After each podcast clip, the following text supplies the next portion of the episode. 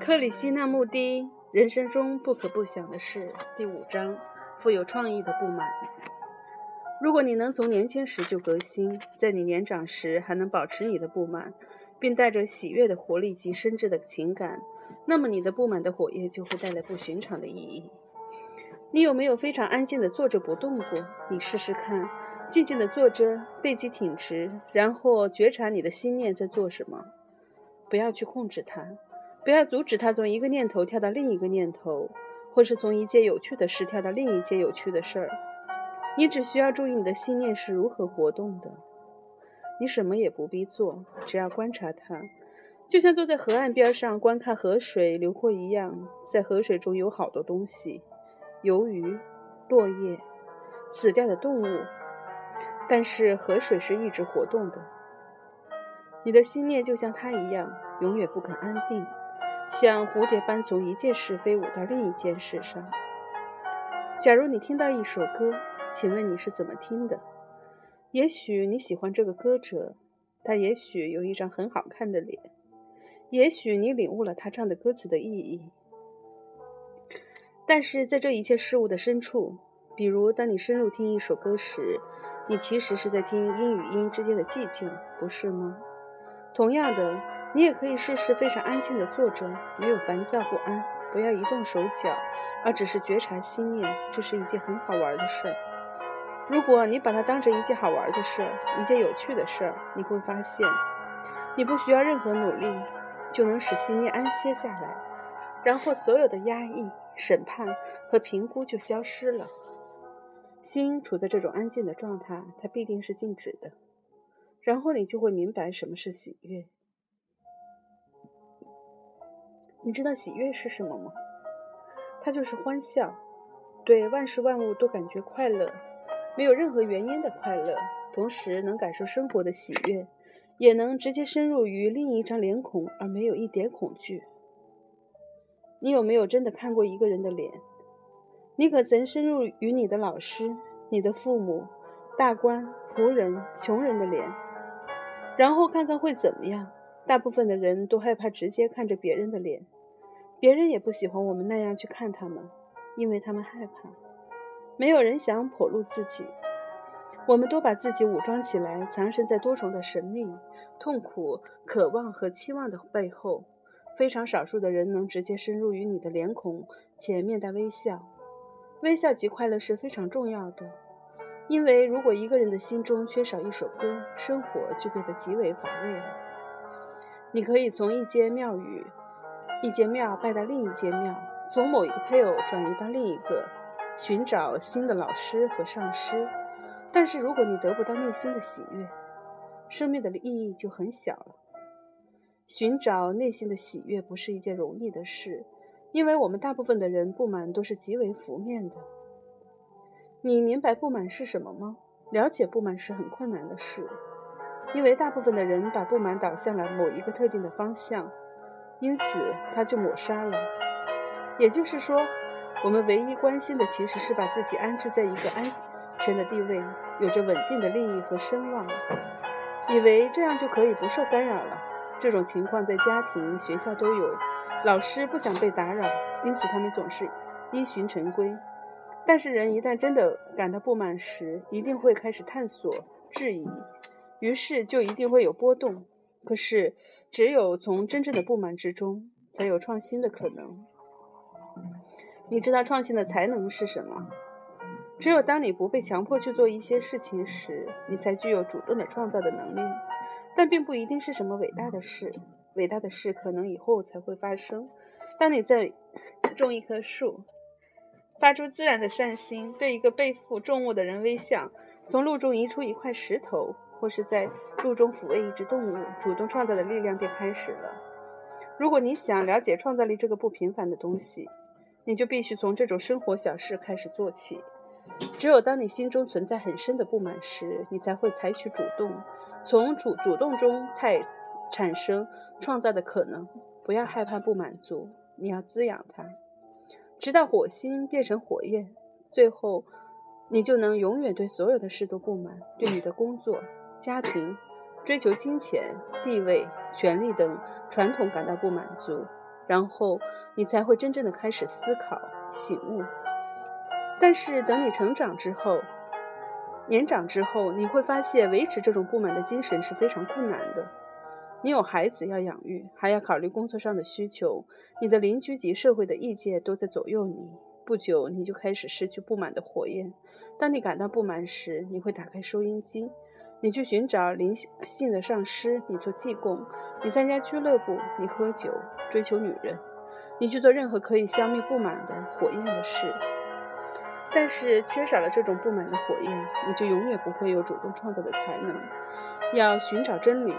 一定要对旧有的秩序做一番革新，但是你的父母愈有钱，你的老师工作愈是稳定，他们就愈不希望你革新。创造力并不是只是绘画或写诗而已，这些都是好事，但是意义不大。重要的是，你必须彻底的不满。这种彻底不满呢是主动力开始产生，一旦它成熟时，它就变成创造力。这是发现真理、上帝唯一的道路。因为具有创造力的境界就是上帝，所以一个人一定要具美这种具有这种不满，但是其中含着喜悦，你明白吗？人一定要彻底的不满，但是却不抱怨，而是带着欢乐、喜悦和爱。会不满的人大部分都是极为乏味的，他们总是抱怨某件事不对劲，不是希望处在较好的环境，就是希望情况有所不同，因为他们的不满是肤浅的。而那些完全不知道不满的人，他们的精神早已死了。如果你能从年轻时就革新，在你年长时还能保持你的不满，并带着喜悦的活力及深挚的情感，那么你不满的火焰就会带来不寻常的意义，因为它会累积，它会创造，它会为你的生命带来某种新的东西。为了达到目的，你必须有完善的教育，这不只是准备考试或向成功的目标迈进。而是帮助你思考，并且给你空间的教育。这儿所说的空间，不是一个大一点的卧室或高一点的屋顶，而是让你的思想成长的空间，使你的思想不被任何信仰或恐惧所捆绑。有人问：不满的情绪会妨碍思想的清明，我们要如何克服这种障碍？我想你没有真正的听我说话。也许你关心的只是自己应该如何发问吧。你们都在以不同的方式做同一件事，那就是每个人都有自己的成见。如果我说了什么话你不爱听，你就把它摆到一边去，因为你的脑子已经被自己的问题占满了。如果发问的人听清楚了我所说的话，如果他真的感到不满、愉快及创造的内在本质，我想他是不会问这个问题的。不满的情绪会妨碍思想的清明吗？如果你想从思想中获得一些东西，你可能清明的思考吗？如果你的脑子只关心如何得到某某个答案，你可能清明的思考吗？还是你一旦不求结果或答案，不想获得任何东西，你就能够清明的思考了？如果你有先入为主的偏见，如果你有特定的信仰，你是否可以清明的思考？比如，你以印度人或基督教徒的身份来思考。但是，如果你的思想不受拘束，不像猴子被拴在柱子上那样，你就可能有清明的思想。当你的心中没有偏见，也不刻意寻求答案，你就可以清明的思考了。这一切代表着，你的心如果不再追求任何形式的安全保障，不再被恐惧所捆绑，你就能够清楚、解答而直接的思考了。所以，从某方面来讲，不满的确妨碍清明的思考。因为你感觉不满，就会去追求答案。当不满的感觉升起时，你痛恨自己的心思被打扰，于是你不惜代价想要得到平静。但是如果你这么做的话，精明的思考就不可能产生。然而，如果你对所有的事都不满，包括对你的偏见、你的信仰及你的恐惧都不满，而又不刻意去寻求解答，那么这份不满便会带你。带领你的思想集中焦点，并不是集中在特定的事物或方向上，而是你的思想过程会变得非常的简单、直接和清楚。不论年轻人或老年人，大部分的人会不满，都是因为我们想要得到些什么。我们希望有更多的知识、更好的汽车、更新的薪水。我们的不满源自于想要得到的欲望。因为我们想要的太多，所以我们不满足。但是这种不满与方才所说的不满是不同的。这那种想得到更多东西的欲望才会妨碍清明的思考。但是如果我们不满，不是因为我们想要一些东西，而是不知道我们到底想要什么。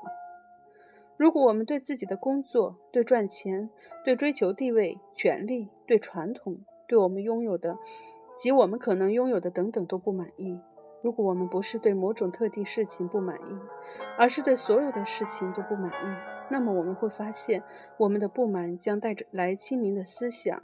我们一旦不再盲目接受或是跟随，而是不断的质问、研究、透视，在其中就会产生洞察力。继而产生创造力和喜悦。又有人问：什么是自知之明？我们如何能够得到它？你们能不能看到这个问题背后的心态？我并不是不尊敬发问的人，但是让我们来检查一下这个问题背后的心态。你如何能够得到它？我要付多少钱？我必须做什么？我必须做些什么牺牲？我必须遵守什么戒律或练习什么样的静坐才能得到它？这是一个机械化的、平庸的心之所问的问题。所谓的宗教人士都是这么思考的。但是自知之明并不是这样得到。你不能用努力或练习来收满它。如果你观察一下自己的声音、同自己与同学、老师及周遭所有的人之间的关系，你观察别人的态度、姿势、说话的方式、他的轻视或奉承以及自己的反应，自知之明必定会产生。当你在镜子。照镜子时，你看到的是真正的自己，不是吗？